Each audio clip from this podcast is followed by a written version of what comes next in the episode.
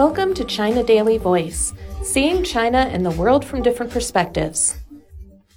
Stamp duty cut gives boost to stock market. Chinese equities soared on Monday morning following the announcement of a stamp duty cut, but most of these gains were lost by the time the market closed, indicating that more substantial stimulus to shore up economic growth may still be integral for the rally to become sustained and full blown, experts said.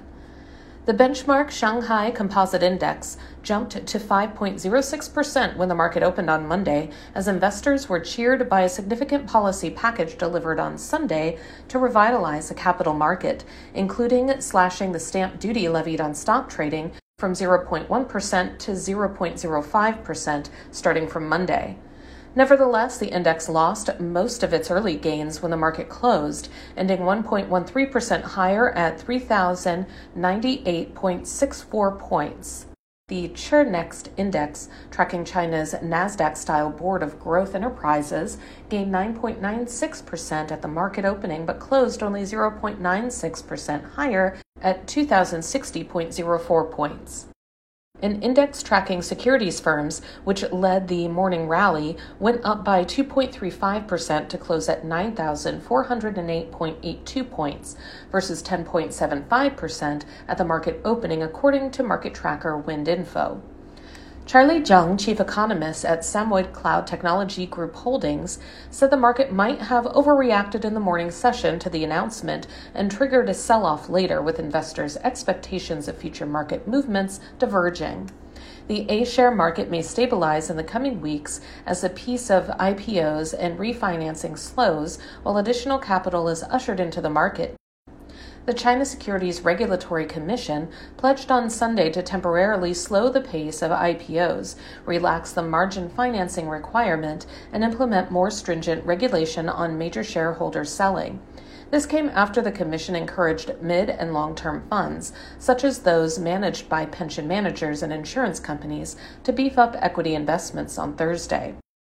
But to kickstart an upward market trend, merely relying on these policies aimed at supporting the market won't be enough, said Zheng, who urged more efforts to improve economic fundamentals, such as restoring the confidence of private enterprises and improving more central government debt to boost aggregate demand. David Scott, a market analyst at Gain Capital, also cautioned that it is debatable whether the latest measures can lead to anything more than a short term bounce if meaningful measures to spur activity in the real economy are not delivered.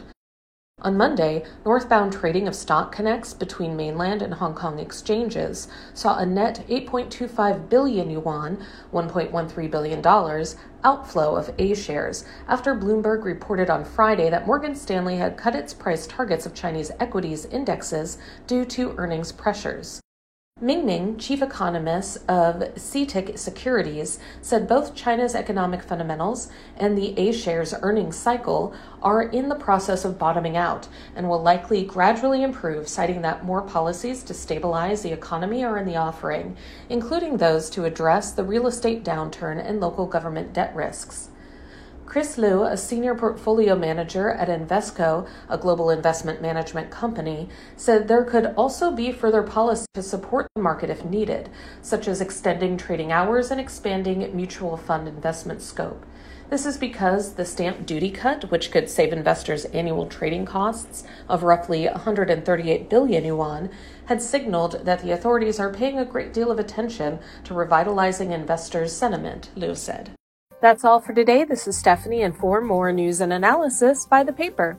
Until next time.